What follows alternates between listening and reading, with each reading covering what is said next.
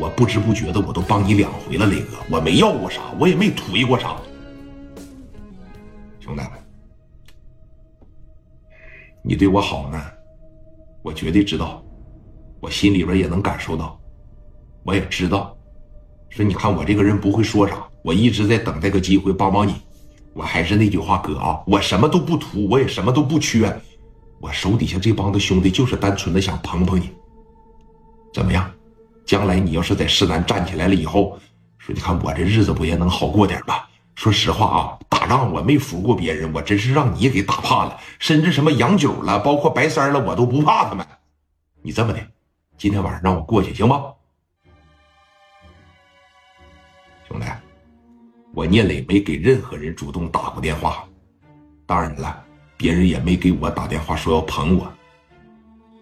这份情我记下了，啊，你过来吧，磊哥，那我现在就过去。从现在开始，咱一天二十四小时待着，那随时应对，说他们对咱们发起突然袭击。兄弟，我记心里了，不说了，磊哥，我现在带兄弟过去了，我先带二十多个去，那，完事了以后我再慢慢张罗。你听着啊，一定找能打的、敢干的、敢磕的，墙头草一个也不要。你放心吧，哥。自从上一回你磕完我，我把手底下兄弟吧筛选了筛选，我也培训了培训他们。我说要是没有像磊哥那种敢干的精神，咱就不要混了。现在兄弟们一个个蹦高高，就要练手。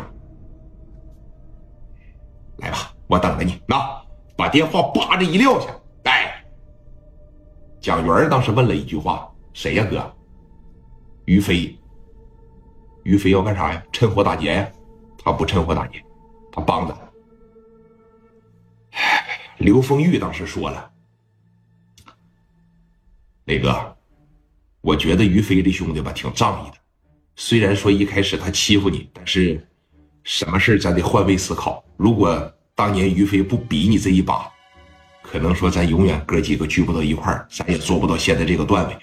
那再一个。”整个市南区都知道，两大家联合起来打压咱们，都处于观望态度的时候，都属于袖手旁观的时候。于飞能站出来捧咱，咱别管人家那帮人能不能打，人就是在边上看个热闹，咱也得记人家一份情啊，磊哥。你说的对，啊，哎，我现在也是腾不出时间来说给于飞做什么。这半年呢，发生了太多的事儿。也经历了太多的人，太多的人给我现在呢整的都有点措手不及。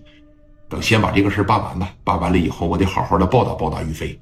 嗯，刚一说这话，于飞领着二十多个这就来了，脑门上一道疤，这不聂磊砍的这一刀吗？混了说六七年社会了，也三十郎当岁人了。就脑袋上这一道疤，上边现在这半拉不长头发，干脆就剃了啊！小短头发，从这儿到这儿，一直到眼眉到眼皮这一道疤，一大道疤，一看就是说混社会的狠手，领着一帮二十多岁人就来了，往上这一来，瞅着聂磊，磊哥，人过来捧你来了，对吧？